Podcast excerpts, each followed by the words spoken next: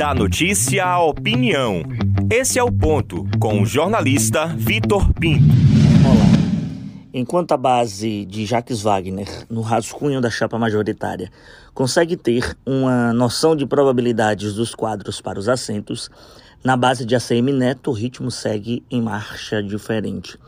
Acostumado a deixar de molho seus aliados e na hora certa, quase que nos 45 do segundo tempo, montar os quadrados como quer, o ex-prefeito de Salvador terá um bom tempo para analisar os currículos dos candidatos a candidato. São três cadeiras principais da chapa de 22: governador, vice e senador. A primeira é para o nome certo, mas a segunda e a terceira seguem com uma grande interrogação. O PSDB com João Gualberto, como eu já comentei aqui em meados de julho, carrega a faca nos dentes pela vice. O Tucano tem dinheiro e outros acessórios para injetar em uma campanha que precisa de recursos. O Republicanos da Igreja Universal vive um momento de incertezas sobre João Roma, ministro, ficar ou não de carona nas suas fileiras. Eventual candidato a governador, que seria ungido e trilhado na teologia da prosperidade, está fora de cogitação e não terá guarita. Márcio Marinho quer se emplacar, mas na dividida fica a escanteio.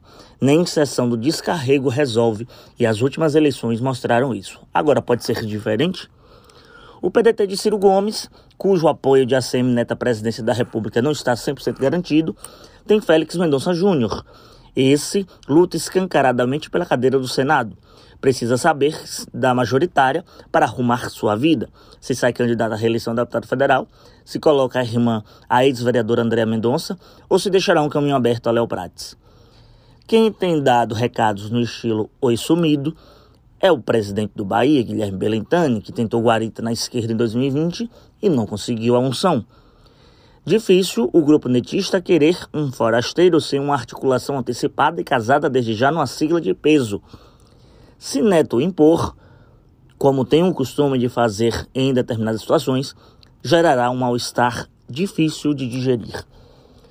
Da sigla de Neto tem outro nome, José Ronaldo.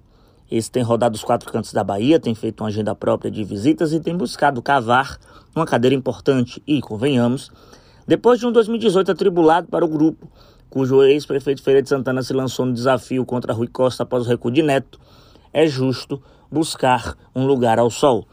Vai ser uma conquista difícil de ter, vai ser difícil ter essa proeza. Das duas, uma. O ACM Neto cozinhará todas as siglas e nomes para assegurarem seus apoios irrestritos e só em meados da Semana Santa do ano que vem para sacramentar os nomes, o mais provável, ou buscará dar a deixa clara de como será a acomodação até para não empatar possíveis atalhos e percursos dos futuros preteridos. Eu sou Victor Pinto e esse é o ponto.